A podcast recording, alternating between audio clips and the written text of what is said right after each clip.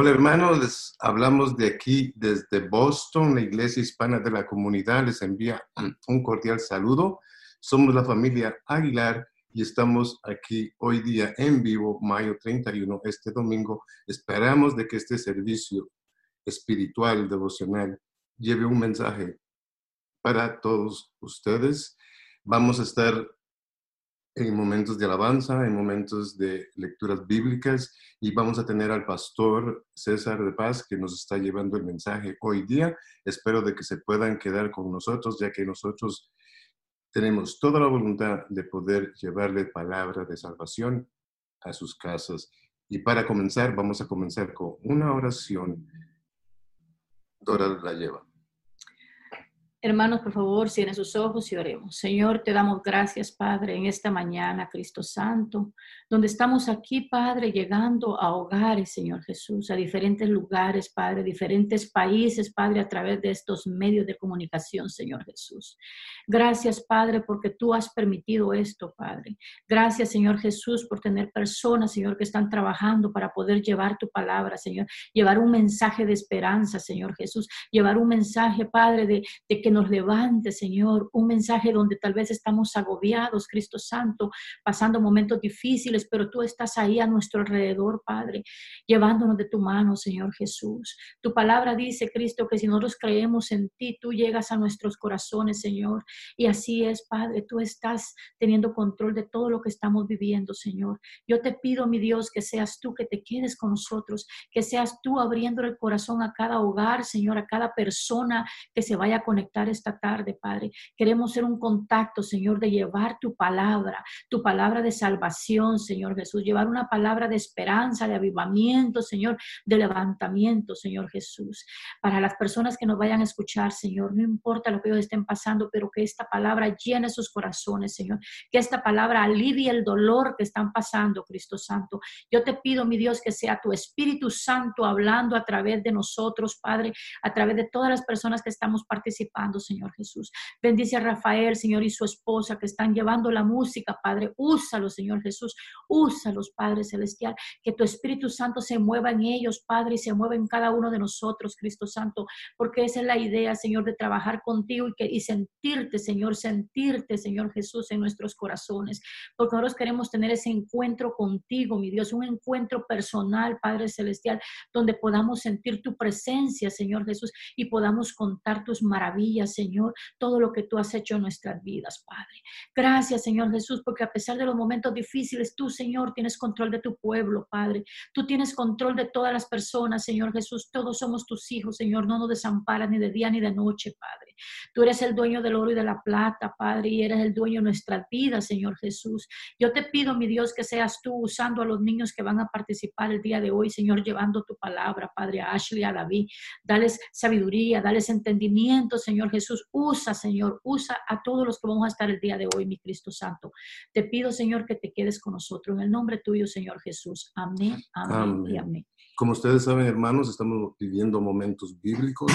Esta pandemia nos tiene a nosotros en nuestras casas, pero la iglesia sigue trabajando y nosotros seguimos trabajando en la misión de Cristo.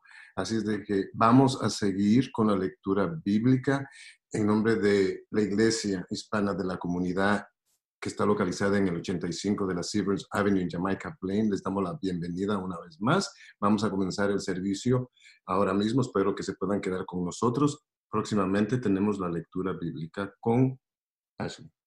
Con Ashley. Ashley la va a leer en inglés y David la va a leer en español. Y vamos a leer en el libro de Hechos 2, 1 al 7. When the day of Pentecost came, they were all together in one place. Suddenly, a sound like the blowing of a violent wind came from heaven and filled the whole house where they were sitting. They saw what seemed to be tongues of fire that separated and came to rest on each of them. All of them were filled with the Holy Spirit and began to speak in other tongues as the Spirit enabled them. Now they were staying in Jerusalem, God fearing Jews from every nation under heaven. When they heard this sound, a crowd came together in bewilderment because each one had each one heard their own language being spoken. Utterly amazed, they asked, Aren't all the aren't all these who are speaking Galileans? Ahora David lo va a leer en español.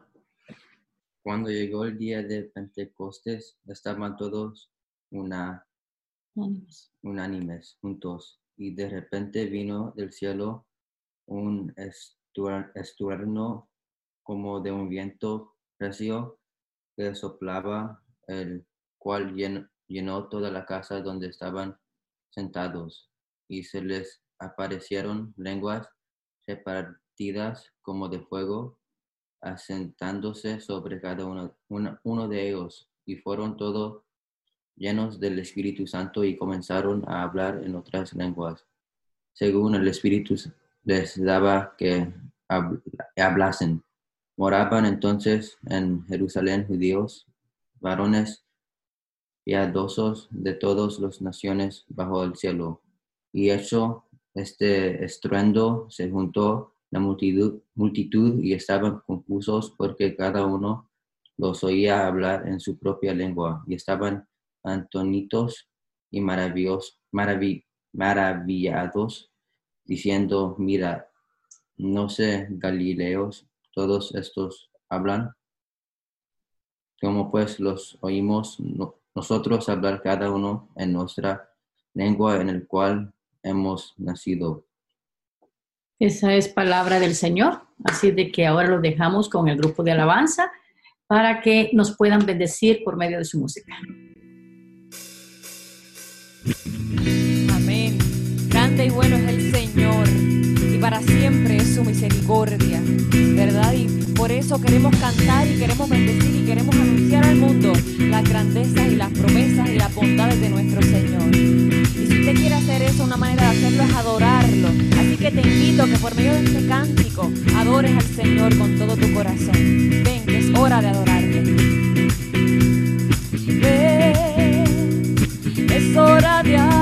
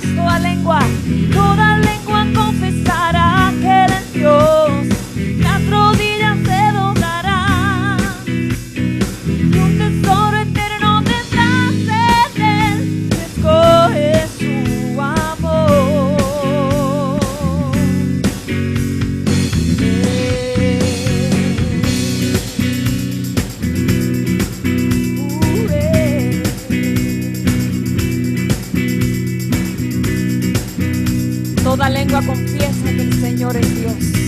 Gloria a ti, Señor Jesús. Santo eres Dios. Amén. Te alabamos y te bendecimos, Señor. Te glorificamos tu santo nombre. Y pedimos, Padre amado, que tu Espíritu Santo se manifieste en esta mañana. Que tu Espíritu Santo habite en nosotros. Que tu Espíritu Santo abra un canal directo hacia ti. Y si, quieres eso en tu vida, di conmigo amén. Participa conmigo, canta en esta canción y pídele al Señor Jesús que llene tu hogar de la presencia del Espíritu Santo.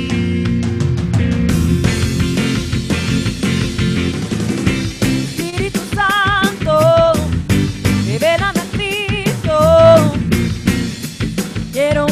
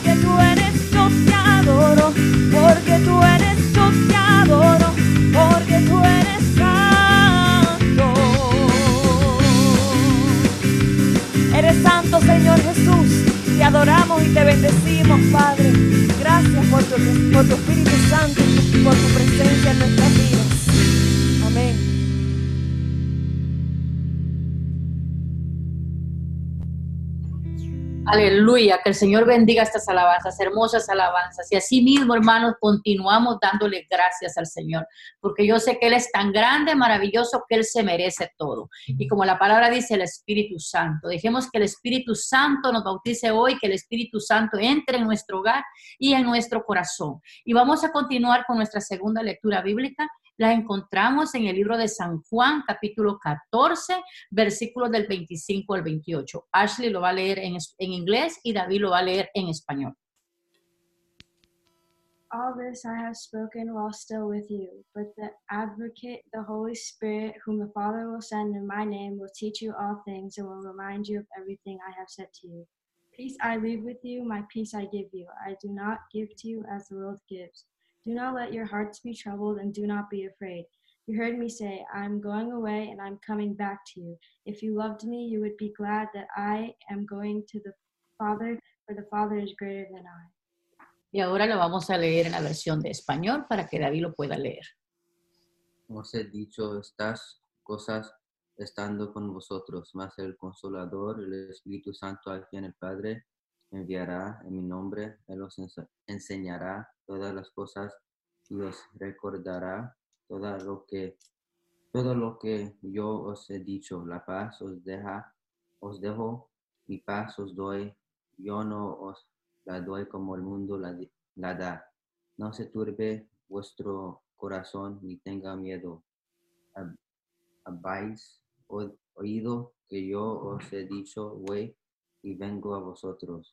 Si me amarais, os habráis regocijado porque he dicho que voy al Padre, porque el Padre mayor es, es que yo. Amén. Esa Amén. fue palabra del Señor, así de que continuamos eh, disfrutando de estas alabanzas. Amén. Eh, como acabamos de escuchar y como he- hemos estado repitiendo, ¿verdad? En esta mañana, la presencia del Señor, su Espíritu Santo, nos llena, nos restaura y nos purifica. Hay, hay ocasiones en las cuales nos sentimos un poco agobiados, ¿verdad? Yo no hablo de después por mi experiencia. Esta semana ha sido una semana bien fuerte, ha sido una semana muy agobiante. Eh, y a veces uno, uno, por más que uno desee, ¿verdad?, estar fortalecido en la presencia del Señor, esta carne humana a veces se cansa. Y yo creo que en esos momentos de cansancio, en esos momentos de frustración, en esos momentos de impotencia, es importante llegar a la presencia del Señor, llegar a sus pies y decirle, Señor, aquí estoy. Yo quiero, yo quiero ser como tú. Yo quiero que tu presencia entre en mi vida. Yo quiero que me purifiques, que me llenes, que me restaures, Señor. Vengo aquí vacía, pero quiero salir llena, llena de ti, llena de tu presencia. Y si quieres y deseas esto, yo te pido que de una manera bien intencional cierres tus ojos. Si quieres levantar tus manos al cielo, hazlo. Si quieres arrodillarte. Pero te pido que, que con el corazón sincero llegues a los pies de Cristo y le, le pidas que llene tu ser. Le pidas que la presencia del Espíritu Santo llene tu vida y, y que sane todas tus heridas. Conmigo. Ven, Espíritu,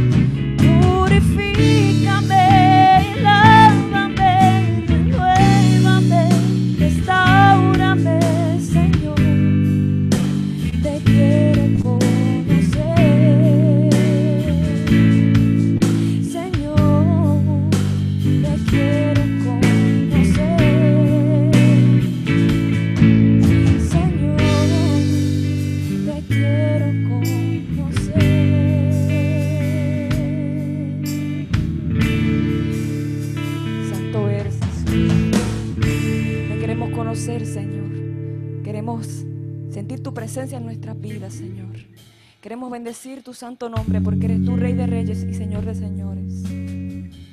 Porque toda criatura, todo lo que tú creaste, Señor, se arrodilla ante ti, te enaltece y bendice tu santo nombre. Y nosotros queremos hacer lo mismo en esta tarde, Señor. Queremos bendecirte y adorarte. Santo eres Jesús. Abre tu boca y bendice y adora al Señor.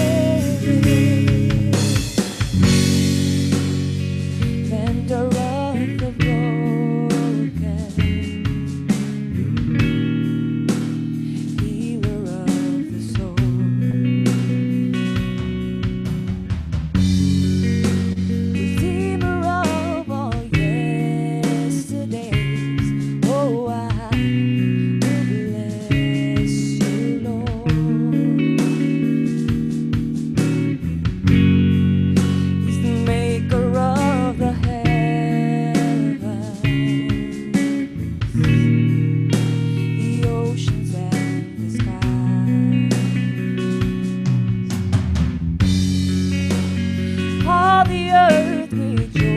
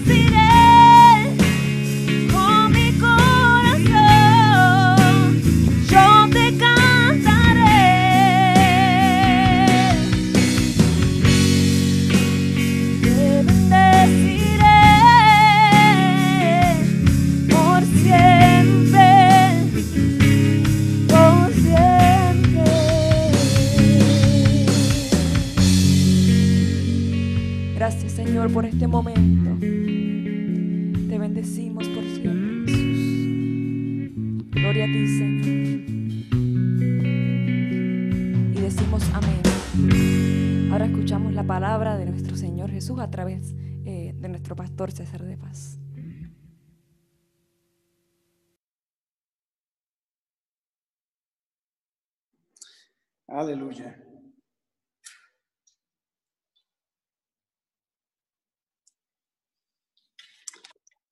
Aleluya. Pues Dios les bendiga. Que el Señor les bendiga en esta tarde. Qué bueno es poder estar acá el día de hoy, en un día muy, pero muy especial.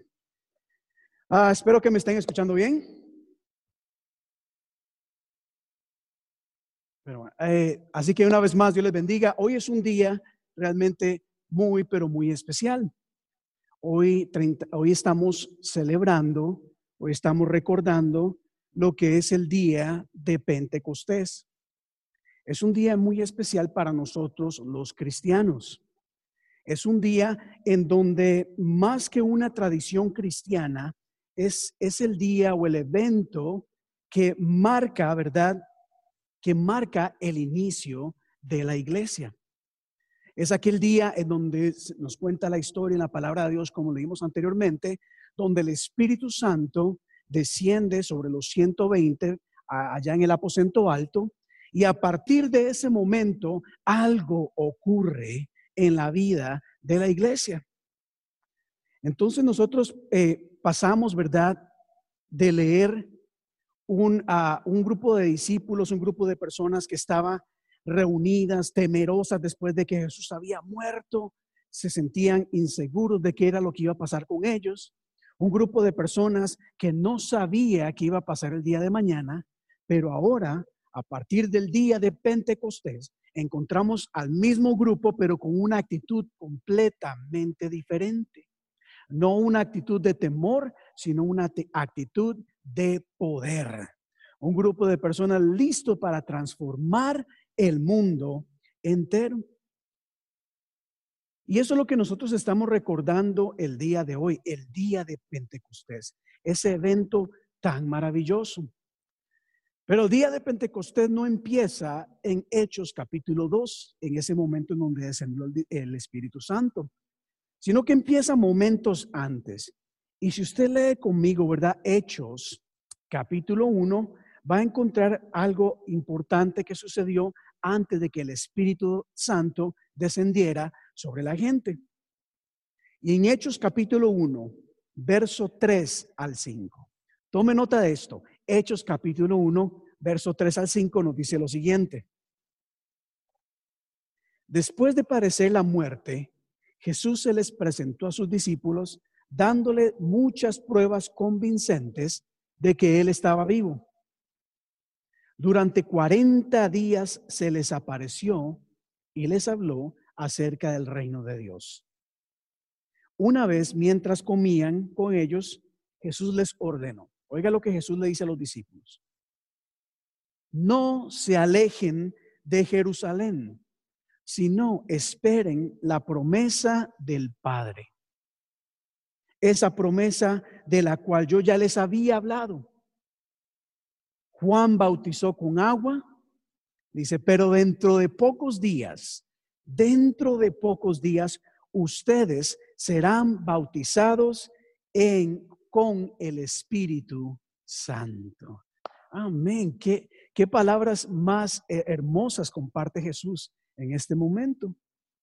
Y, algo curioso, ¿verdad? Es que cuando Jesús está con ellos, esto se dio, eh, está con ellos y, note lo siguiente acá, porque las instrucciones de Jesús son bien sencillas. Número uno les dice, no se alejen o no se vayan de Jerusalén. Quédense acá. Y número dos les dice, esperen la promesa. Me gusta la ilustración que Jesús les da a sus discípulos cuando le dice, ustedes fueron bautizados en agua, pero ahora van a ser bautizados en o con el Espíritu Santo.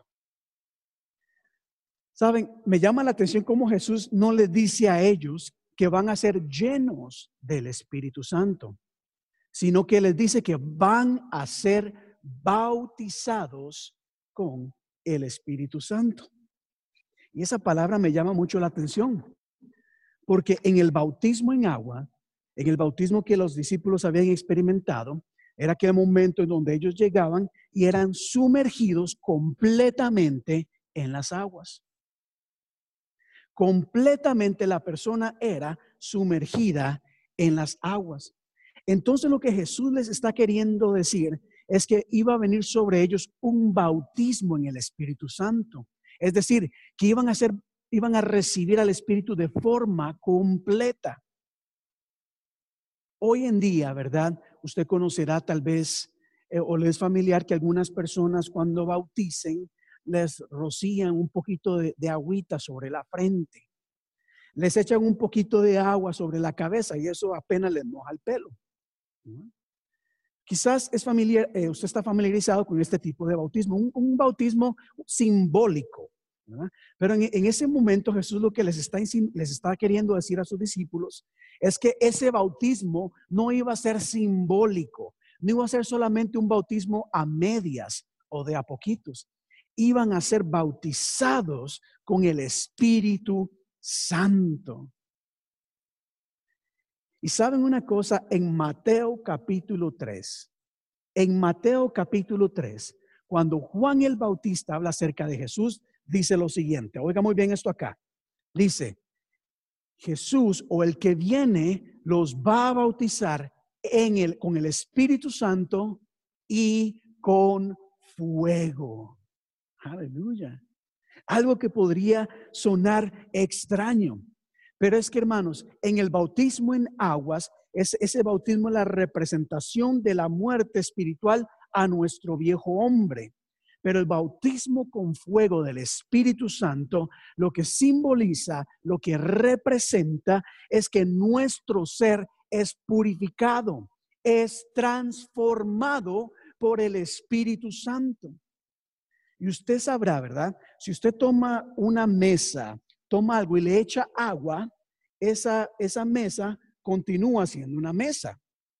Pero si esa mesa le prendemos fuego, esa mesa es transformada, su forma cambia completamente. Entonces, cuando hablamos del fuego del Espíritu Santo o la imagen que Jesús le da a sus discípulos, al, decir bautismo en el Espíritu y cuando se habla de fuego, es de una transformación total. Y esto es bastante importante. Anteriormente, cuando como leía Ashley, como leía David, ¿verdad? Cuando Jesús le habla a sus discípulos acerca del Espíritu Santo, antes se refería al Espíritu Santo como un consolador. O sea, como alguien, no algo, alguien, porque el Espíritu Santo es una persona, alguien que iba a consolarles, que iba a ayudarles, que iba a alentarles, que les iba a dar fuerza. Alguien que en momentos de dificultad o crisis les iba a dar paz. Luego Jesús, cuando habla a sus discípulos acerca del Espíritu Santo, les habla de que el Espíritu es una guía. Él los guiará, Él los les enseñará el camino, los guiará hacia toda verdad. Entonces les dice, el Espíritu Santo va, a traer consolación, va a ser guía, pero ahora les habla y les dice que el Espíritu Santo va a ser y va a traer poder. Y si puede decir conmigo poder, diga conmigo poder. Porque ahora el Espíritu Santo va a ser la fuente de poder. Una fuente que no solamente va a transformar nuestras vidas, o en el caso de los discípulos, no solamente iba a transformar a los discípulos, sino que esa transformación los iba a llevar a cambiar el mundo entero. Y eso es lo que hace el Espíritu Santo en nosotros, iglesia. Y quiero que me vaya poniendo atención acá porque esto es de vital importancia para la iglesia y para cada uno de nosotros.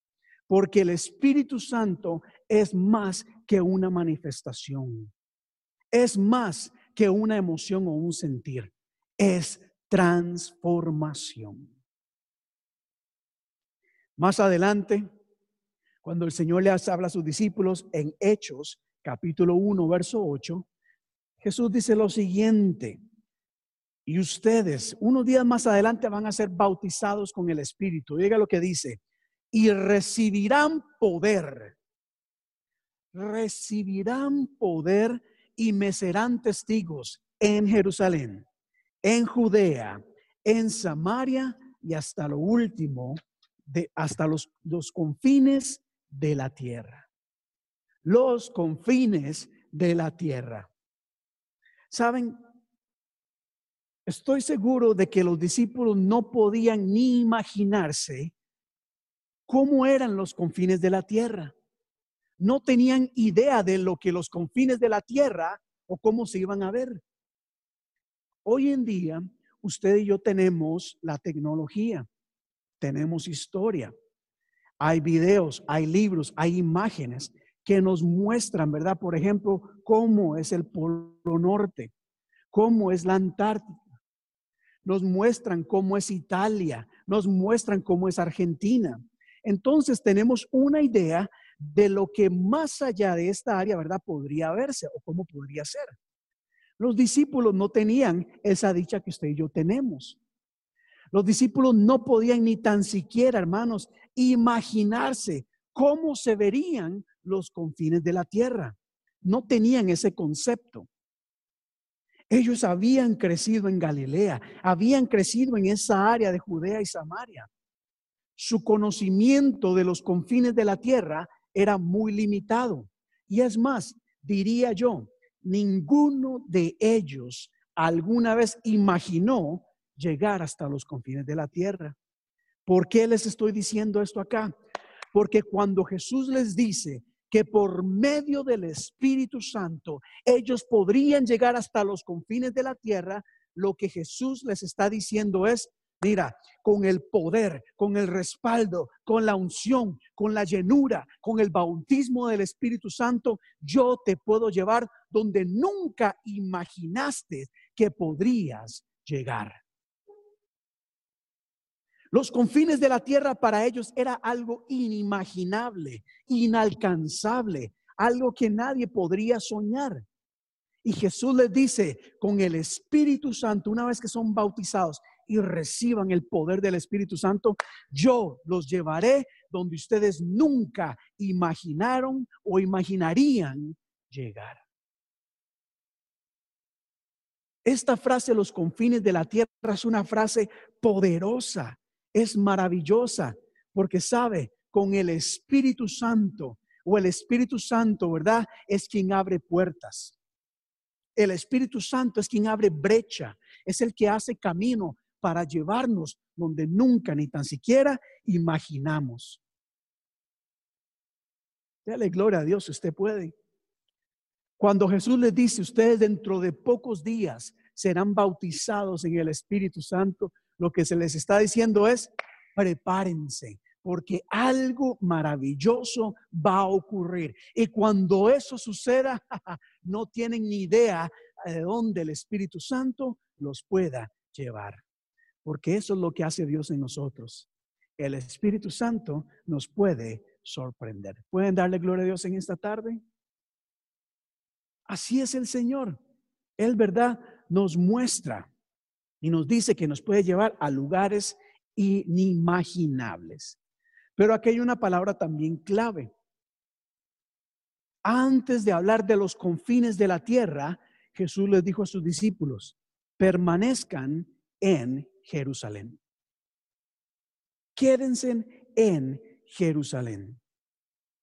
En otras palabras, tranquilos. No se adelanten, no se apresuren, todo tiene su tiempo y todo tiene su orden.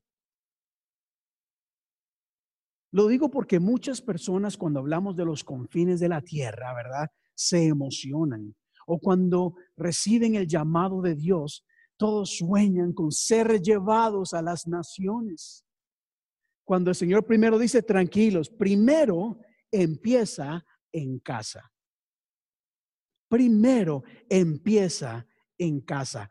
con tu familia, con tu círculo más cercano. Vea que hay un orden, primero Jerusalén, después los confines de la tierra. Yo sé que suena muy bonito, ¿verdad? Ponerle al, ministerio, ministerio internacional, ganando almas para Cristo, no sé. Ministerio internacional, poder y fuego. Yo sé que suena muy bonito que lo inviten a uno a algún lugar y que pongan en, en el flyer, ¿verdad? Desde los Estados Unidos al mundo entero.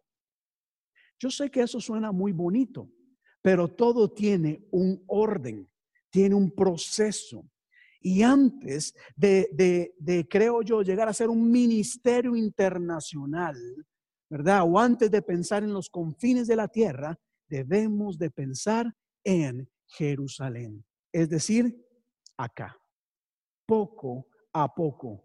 Primero en casa, primero en Jerusalén, luego, conforme has sido fiel, conforme haces las cosas con excelencia y amor a Dios, Dios te va dando más y más. En lo poco has sido fiel, sobre mucho te pondré. Avanzo acá, avanzo acá y quería dejar eso, eso claro. Entonces el Señor les dice, va a venir poder, va a venir poder, va a suceder algo en sus vidas que los va a llevar a lugares inimaginables. Primero, empezando en Jerusalén, ¿verdad? Pero avanza la palabra de Dios y en Hechos capítulo 1, verso 14, se nos dice que entonces, bueno, ya el Señor había ascendido y los discípulos se reúnen obedientes al Señor, permanecen en Jerusalén. No se apresuran y se van a los confines de la tierra, no se quedan en Jerusalén. Y el verso 14 se nos dice que los 120, alrededor de 120 personas estaban reunidas. Y apunte bien este versículo, que esto es muy importante. El verso 14 dice que estaban todos unánimes, o en un mismo espíritu, o en un mismo sentir. Estaban todos los discípulos unidos en unidad, en común acuerdo, en un mismo sentir. Eso es importante, porque si en una iglesia anhelamos, ¿verdad? Y bueno, hablemos de nuestra iglesia. Si en nuestra iglesia anhelamos ese fuego del Espíritu Santo, es importante que todos estemos en un mismo sentir. Y dice la Biblia que todos estaban de acuerdo, estaban en un mismo espíritu y estaban orando, orando. Es decir, estaban juntos buscando la presencia de Dios. Estaban juntos estudiando la palabra. Estaban juntos clamando. Estaban buscando el rostro de Dios. Y cuando una persona, cuando un grupo de creyentes, cuando una iglesia se une a buscar la presencia de Dios, a doblar rodilla en oración, mire, escuche muy bien lo que pasó en el capítulo 2. Y esto lo leyó, eh, eh, lo leyó Ashley y David. Hechos capítulo 2, verso 1 al 4 dice así, que de repente en el día de Pentecostés vino del cielo un ruido como el de una violenta ráfaga de viento. Aleluya. Y llenó toda la casa donde estaban reunidos. Se les aparecieron entonces unas lenguas como de fuego que se repartieron y se posaron sobre cada uno de ellos. Y todos fueron llenos del Espíritu Santo. Y comenzaron a hablar en diferentes lenguas, según el Espíritu les concedía expresarse. Jesús les dijo, esperen. ellos, obedientes a la palabra, no se quedaron de brazos cruzados mirando hacia el cielo. No, ellos entendieron de que había una promesa, había algo que venía de lo alto. Ellos querían estar preparados espiritualmente. Así que se pusieron en unidad, empezaron a clamar y quizás cuando menos lo esperaron, de repente en ese cuarto entró una ráfaga de viento, un estruendo, algo sobrenatural ocurrió. Y de repente como fuego, ¿verdad? Empezaron ellos a manifestarse, perdón, en el espíritu. Cuando hablamos de viento en la Biblia, El viento se relaciona mucho con el aliento, con la vida. Entonces el viento representa una vida que entra hacia ese cuarto. Está entrando nueva vida en estas personas. No una vida cualquiera, entró con un estruendo bien fuerte. Y no solamente hubo viento, sino que hubo fuego. Y a través de la, de la Biblia, cuando se habla de fuego, se habla de la presencia de Dios. Entonces hubo vida y hubo, y hubo también la presencia de Dios. Una presencia que transformó la vida de las personas que estaban ahí. A partir de ese momento sus vidas fueron transformadas y fueron llevadas literalmente en muchos de ellos a los confines de la tierra.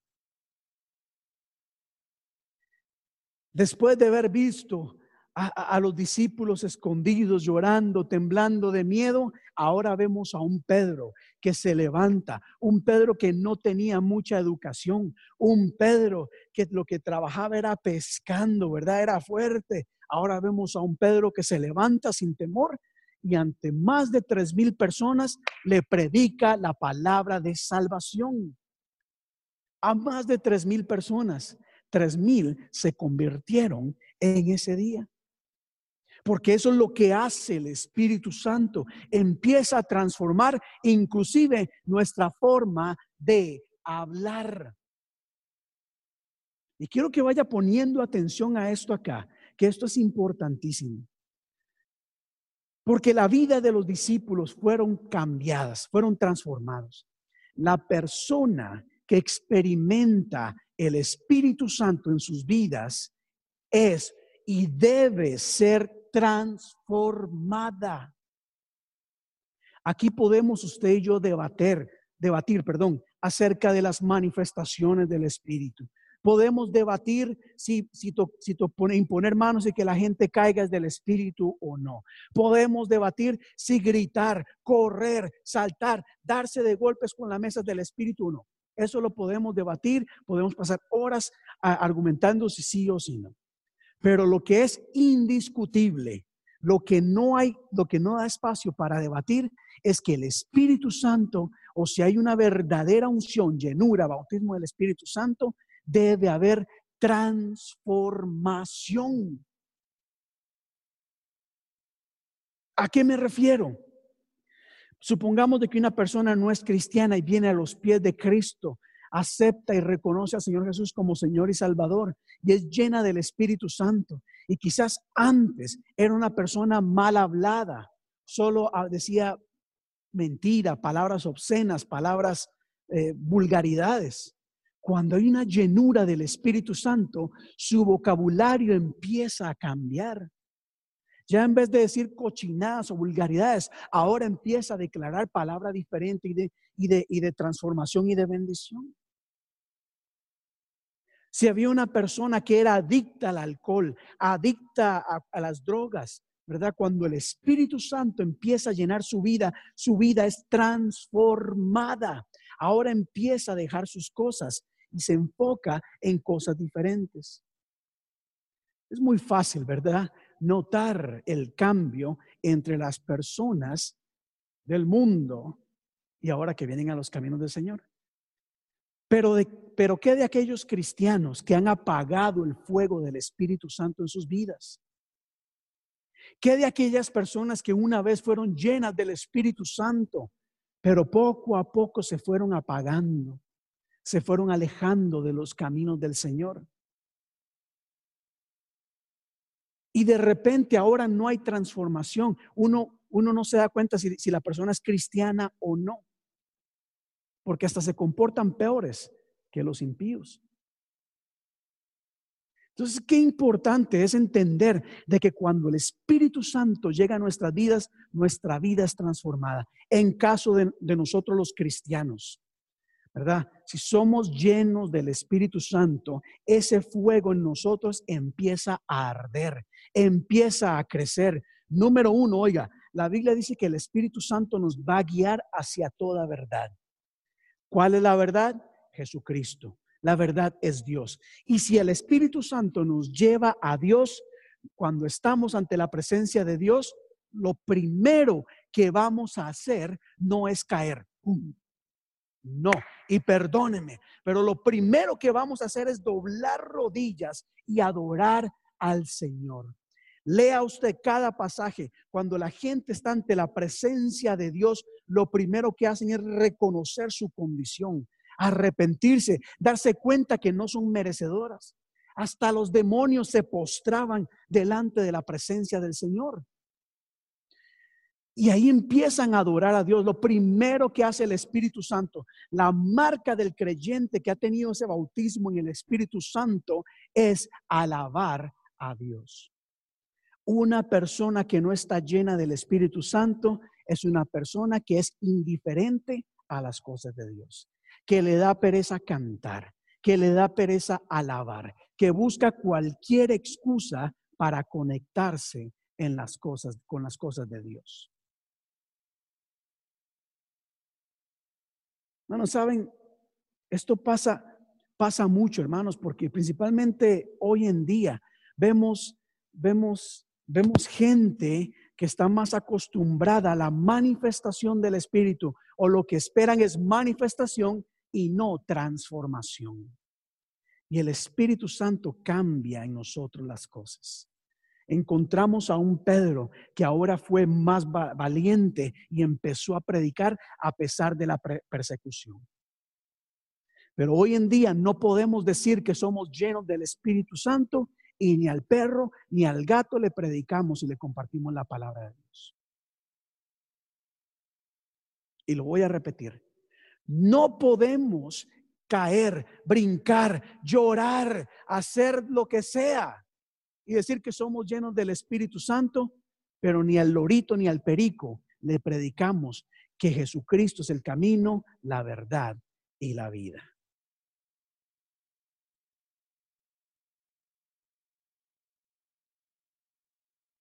Ese es el tiempo en donde necesitamos ser llenos del Espíritu Santo para continuar predicando el Evangelio completo, una palabra que guíe hacia toda verdad. No solamente Pedro predicó, sino que si usted continúa leyendo Hechos capítulo 2 en el verso 43, se nos dice que cuando la gente escuchó esa palabra, lo primero que ocurrió en ellas, ¿verdad? Fue decir, bueno, Dios mío, ¿cómo? ¿Qué debemos hacer? ¿Qué debemos hacer para recibir perdón? Es decir, en ellas se despertó un temor. Y cuando la Biblia dice temor, no es temor de miedo, es temor a Dios.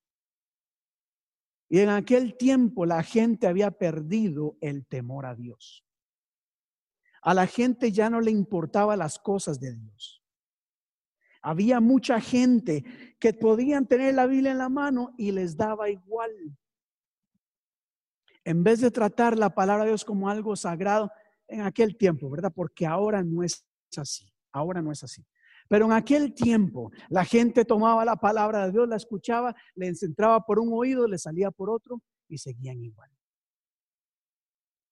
Las ofrendas a Dios las trataban como algo ordinario. Les daban a Dios de lo que les sobraba, no de lo que realmente Dios se merece.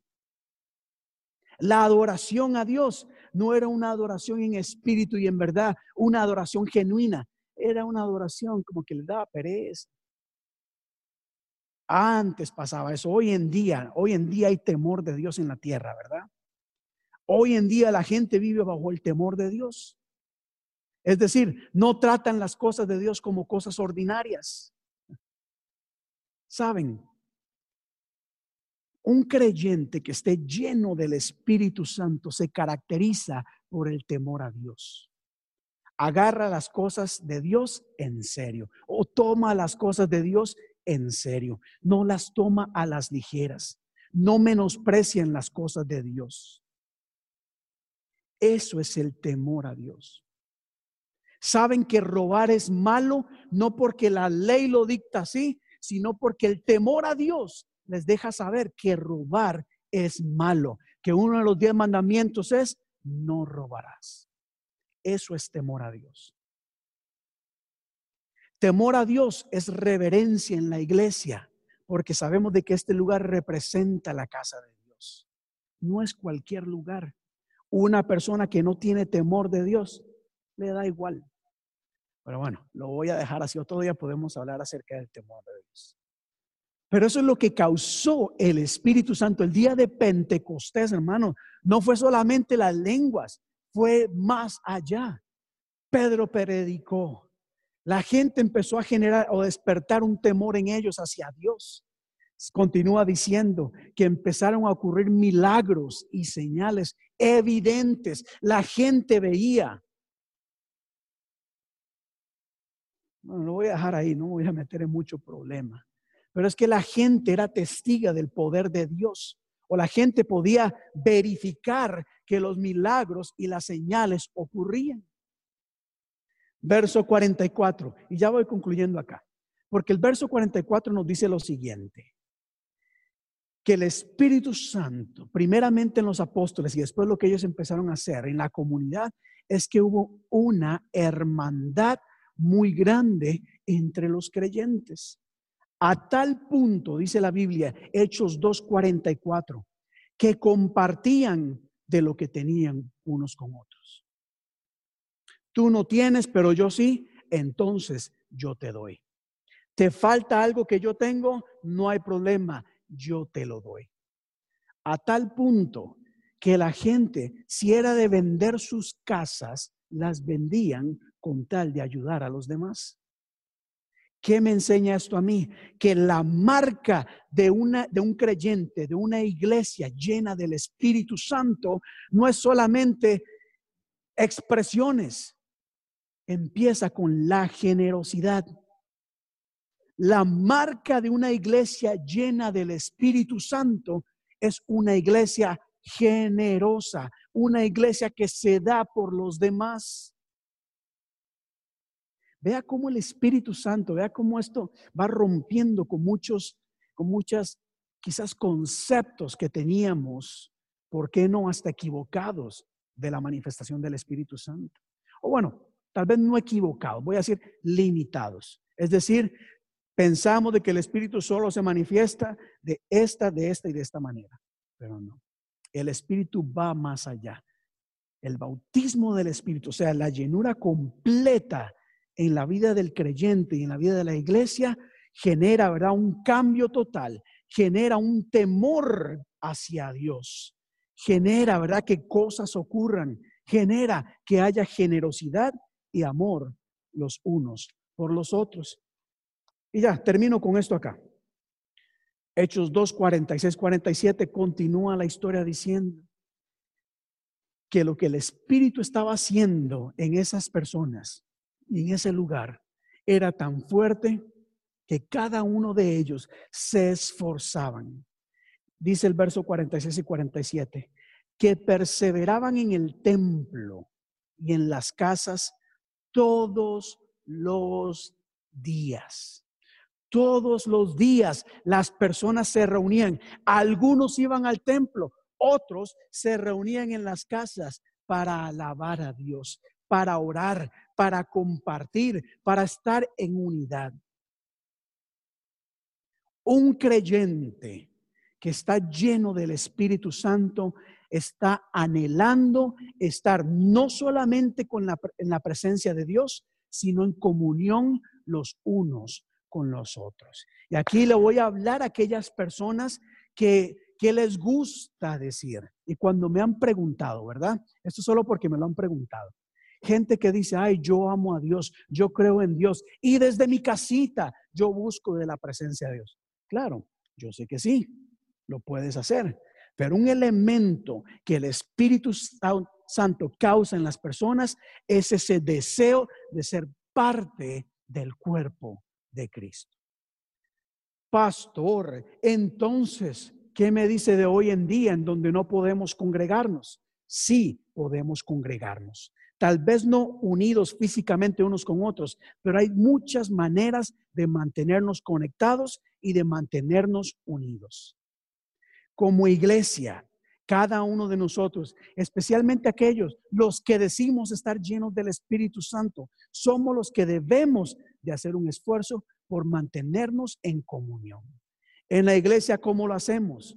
Nos estamos llamando constantemente. Tenemos estudio bíblico, tenemos mañanas de oración, tenemos los grupos de alcance que son dos días a la semana. O sea, hay oportunidades de mantenernos conectados. Este coronavirus no debe ser una excusa para desconectarnos de la iglesia porque hay mucha gente cometiendo el error diciendo, bueno, yo no dudo que amen a Dios, yo sé que sí aman a Dios y lo buscan, pero no hacen el esfuerzo por ser parte del cuerpo de Cristo. Y la marca del Espíritu Santo es estar en comunión unos con otros.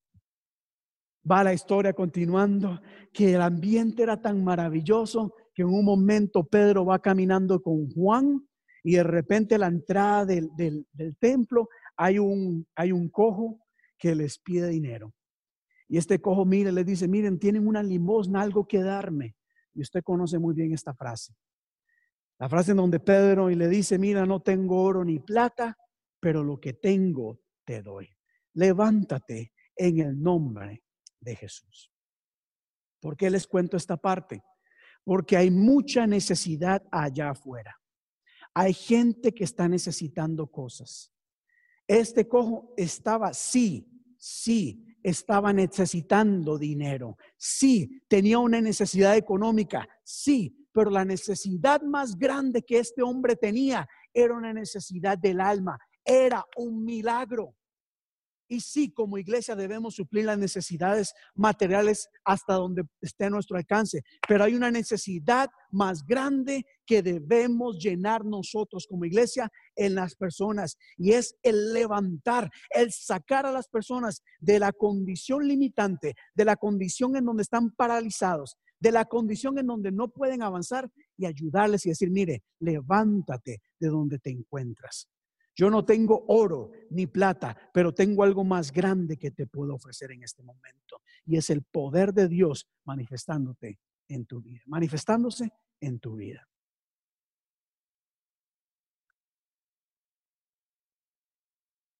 Eso es lo que yo anhelo.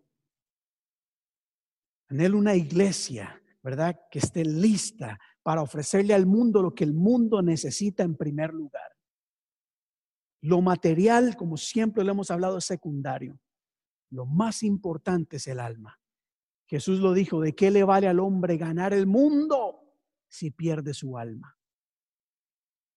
La marca de un creyente lleno del Espíritu Santo, la marca de una iglesia que ha sido bautizada y lleno del Espíritu Santo, no son las manifestaciones, no. Es la transformación, no solamente en nuestras vidas, sino que a través de nosotros la gente también sea transformada. El día de Pentecostés marca un antes y un después. Esto quiere decir, iglesia,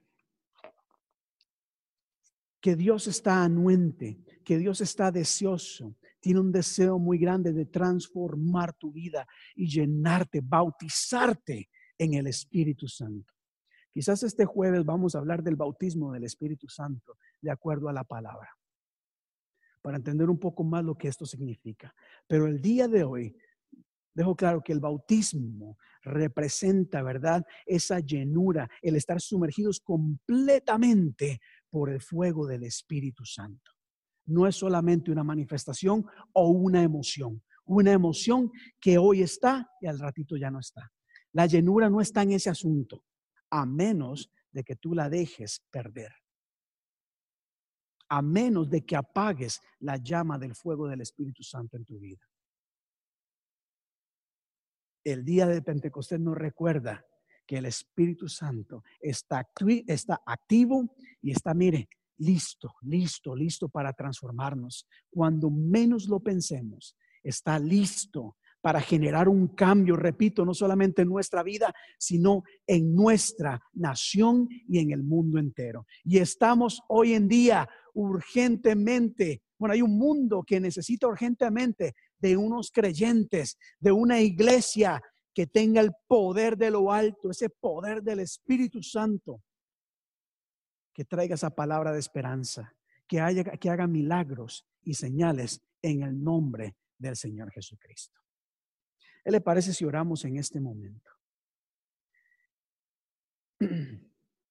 Señor y Dios de la gloria, gracias te damos primeramente por ese sacrificio que hiciste por nosotros en la cruz del Calvario. Gracias, Señor, porque al reconocer, oh Dios, quién tú eres, nos has hecho parte de tu familia. Ya no somos creación de Dios, somos hijos e hijas de Dios. Nos has adoptado como tu familia. Gracias te damos por eso. Pero no solamente, Señor, ahora somos parte de tu familia, de un mismo cuerpo, de un mismo sentir, sino que nos has dejado al Espíritu Santo, quien no solamente es la fuente de consolación, la fuente de paz, no solamente es quien nos guía hacia todo verdad, es quien nos da poder, ese poder sobrenatural para llevarnos más allá de lo que podamos imaginar. Mira, Señor, a cada persona que está conectada en este momento. Mira, Señor, su interior. Mira, ya sea la abundancia del Espíritu Santo o, por qué no, inclusive la necesidad que hay de que abunde en ellas el Espíritu Santo. Y te pido que en este momento, en el día de hoy, en donde recordamos, Señor, y celebramos el día de Pentecostés, te pido que tu Espíritu Santo en este momento donde ellas se encuentren, ministre, ministre, ministre y transforme. Dios, transforma vidas, que ese fuego del Espíritu Santo purifique. Mira, Señor, toda maldad, todo pecado, todo pecado ahí en las personas, en todos nosotros, oh Dios, que necesitamos limpiar. Necesitamos que el fuego del Espíritu Santo deshaga todo pecado en nuestro ser, purifique nuestra alma, purifique nuestros pensamientos, purifique nuestra boca, oh Dios. Mira, Señor, tantos cristianos hoy en día que necesitan de ese fuego para que su ser sea purificado, sea transformado, sea renovado, sea hecho nuevo, Dios. Y te pido, Señor, de que conforme haya deseo, mira las personas que tienen un deseo por experimentar ese cambio, esa transformación en sus vidas y honra ese deseo, honra ese anhelo, honra ese esfuerzo, Dios. Así como los discípulos estuvieron esforzados, sometidos en oración por muchos días, buscando tu rostro, porque entendían la necesidad, pero asimismo la promesa que Jesús les dio. Asimismo, honra a cada persona que tiene anhelo por buscarte, por conocerte más, por ser transformadas. Señor, transforma, transforma, transforma. Aviva, oh Dios, en aquellas personas el fuego del Espíritu Santo que quizás ha menguado. Quizás aquel deseo por adorar ya no es tanto. Tal vez aquel deseo por estudiar la palabra ya no es tanto. Tal vez aquel deseo por predicar, por compartir ya no es tanto. Quizás hasta ni lo hay. Despierta y aviva, Padre, ese fuego en el nombre de Jesús, porque necesitamos, oh Dios, necesitamos de creyentes, de una iglesia llena y transformada por el Espíritu Santo, que esté lista para ejercer, oh Dios, ese llamado el cual tú, oh Dios, nos has escogido para transformar vidas, para cambiar el mundo. Te pido que en este momento, Dios, que haya un antes y haya un después, que nuestra vida sea transformada. Mira aquellas personas que, que han dejado a un lado el temor a ti, oh Dios. Hay personas que han olvidado lo que es el temor a Dios. Señor, empieza a despertar en ellas, que tu Espíritu Santo les guíe hacia toda verdad, que despierten en ellas ese temor a ti, entender de que esto va en serio, de que las cosas de Dios son cosas serias, son cosas que tienen repercusiones eternas, que todo pecado nos aparta de ti, que todo pecado nos contamina. Por lo tanto, Señor, que ese fuego nos purifique y nos acerque a ti. Y podamos, Señor, vivir en ese temor tuyo. Porque sabemos de que cuando vivimos de acuerdo a tu voluntad, oh Dios, cosas maravillosas suceden en nuestra vida y a través de nosotros. Te pido en este momento que esta iglesia sea una iglesia reconocida, Padre, porque está llena del Espíritu Santo. Te lo pido en el nombre de Jesús. Anhelo, es mi anhelo, es mi deseo que en este lugar, donde quiera que estemos, ya sea en este edificio o a través de donde lleguemos, oh Dios, hagan milagros, hayan sanidades, haya restauración, haya liberación, realmente cosas extraordinarias sucedan. Te lo pido en el nombre de tu hijo amado Jesús y te doy gracias porque tú nunca nos has dejado y nunca nos has desamparado. Gracias en el nombre de Jesús. Amén y amén. Aleluya. Termino acá. Porque en Juan capítulo 14, la Biblia nos dice, o Jesús le dice a sus discípulos, que el mundo no conoce del Espíritu Santo, porque no lo puede ver, no lo puede tocar. Y hay mucha gente que no entiende la importancia del Espíritu Santo.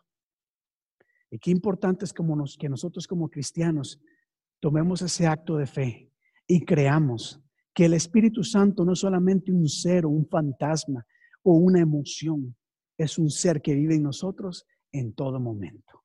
Por eso la Biblia dice que somos templo del Espíritu Santo. Y somos templo gracias al sacrificio que Jesús hizo por nosotros en la cruz del Calvario. Gracias. No sabe, de la cruz del Calvario. Y el día de hoy, así como celebramos el Pentecostés, así como celebramos, ¿verdad? Ese momento en que el Espíritu Santo descendió sobre los discípulos y marcó, ¿verdad? El inicio de la iglesia. Asimismo, hoy celebramos, recordamos esa última cena que Jesús tuvo con sus discípulos. Y la Biblia nos dice en Primera de Corintios capítulo 11. Y yo le invito a que en este momento, ojalá, ojalá usted haya hecho el esfuerzo por tener a su lado un pedazo de pan y un poco de jugo que representan el cuerpo y la sangre de Cristo. Y si no le doy unos momentos rápidamente, consiga algo porque esto es algo importante. Parte del temor de Dios es entender de que hay cosas que son sagradas. Y Jesucristo nos invitó, nos pidió que hiciéramos esto en honor a Él. La Santa Cena, la Cena del Señor, la comunión, la Eucaristía, como usted desee llamarlo, no es solamente una tradición de la iglesia. Esto lo hacemos en obediencia a un mandato que Jesús nos dio. Esto es parte del temor del Señor. Así que por un momento, busque usted un pedazo de pan y un poco de jugo y vamos a celebrar la cena del Señor. Dios es bueno y para siempre es su misericordia. Así que dice Primera de Corintios capítulo 11. Lo que yo recibí del Señor es lo mismo que les transmití a ustedes. Que el Señor Jesús, la noche en que fue traicionado, tomó el pan y después de dar gracias a Dios lo partió y dijo, este pan es mi cuerpo que por ustedes entrego. Hagan esto en memoria de mí. Así que tomo el pan que representa el cuerpo de Cristo y así como Jesús lo parto y doy gracias a Dios. Y diga conmigo, Señor, te damos gracias en este momento. Gracias, Señor, por el sacrificio que hiciste en la cruz por nosotros. Y nos disponemos a participar de este pan, este pan que representa tu cuerpo, el cual fue entregado por amor a nosotros. Participemos del pan.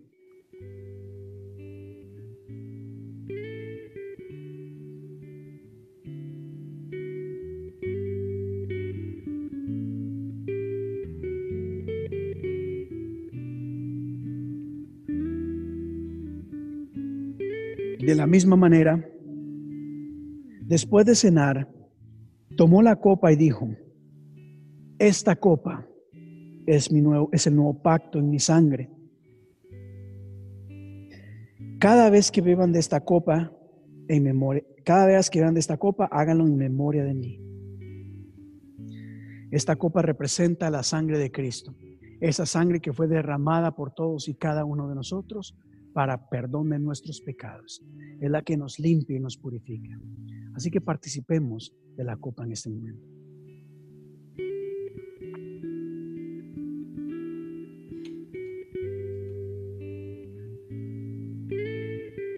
Porque cada vez que coman de este pan y beban de esta copa, proclaman la muerte del Señor hasta que Él regrese.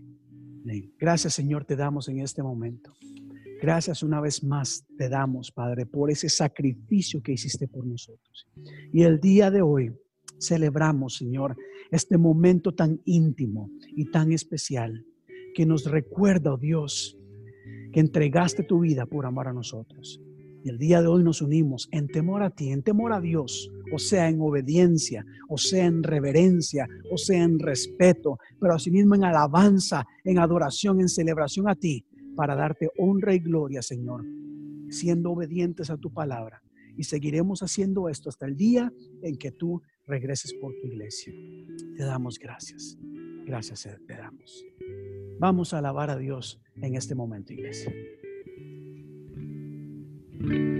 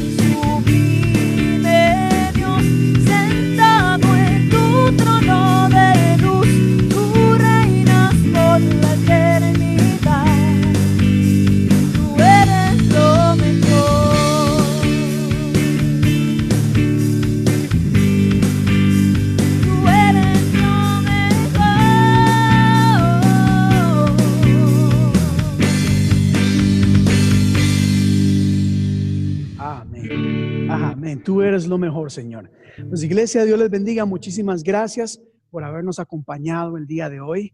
Eh, realmente tengo mucho que decir al respecto con, esto del Espíritu Santo. Yo que el Señor ha estado tratando en mí hace ya algunas, algunas semanas. Y si usted ha puesto atención a lo que hemos hablado en los estudios bíblicos y las predicaciones, hemos hablado de esas cosas del Espíritu.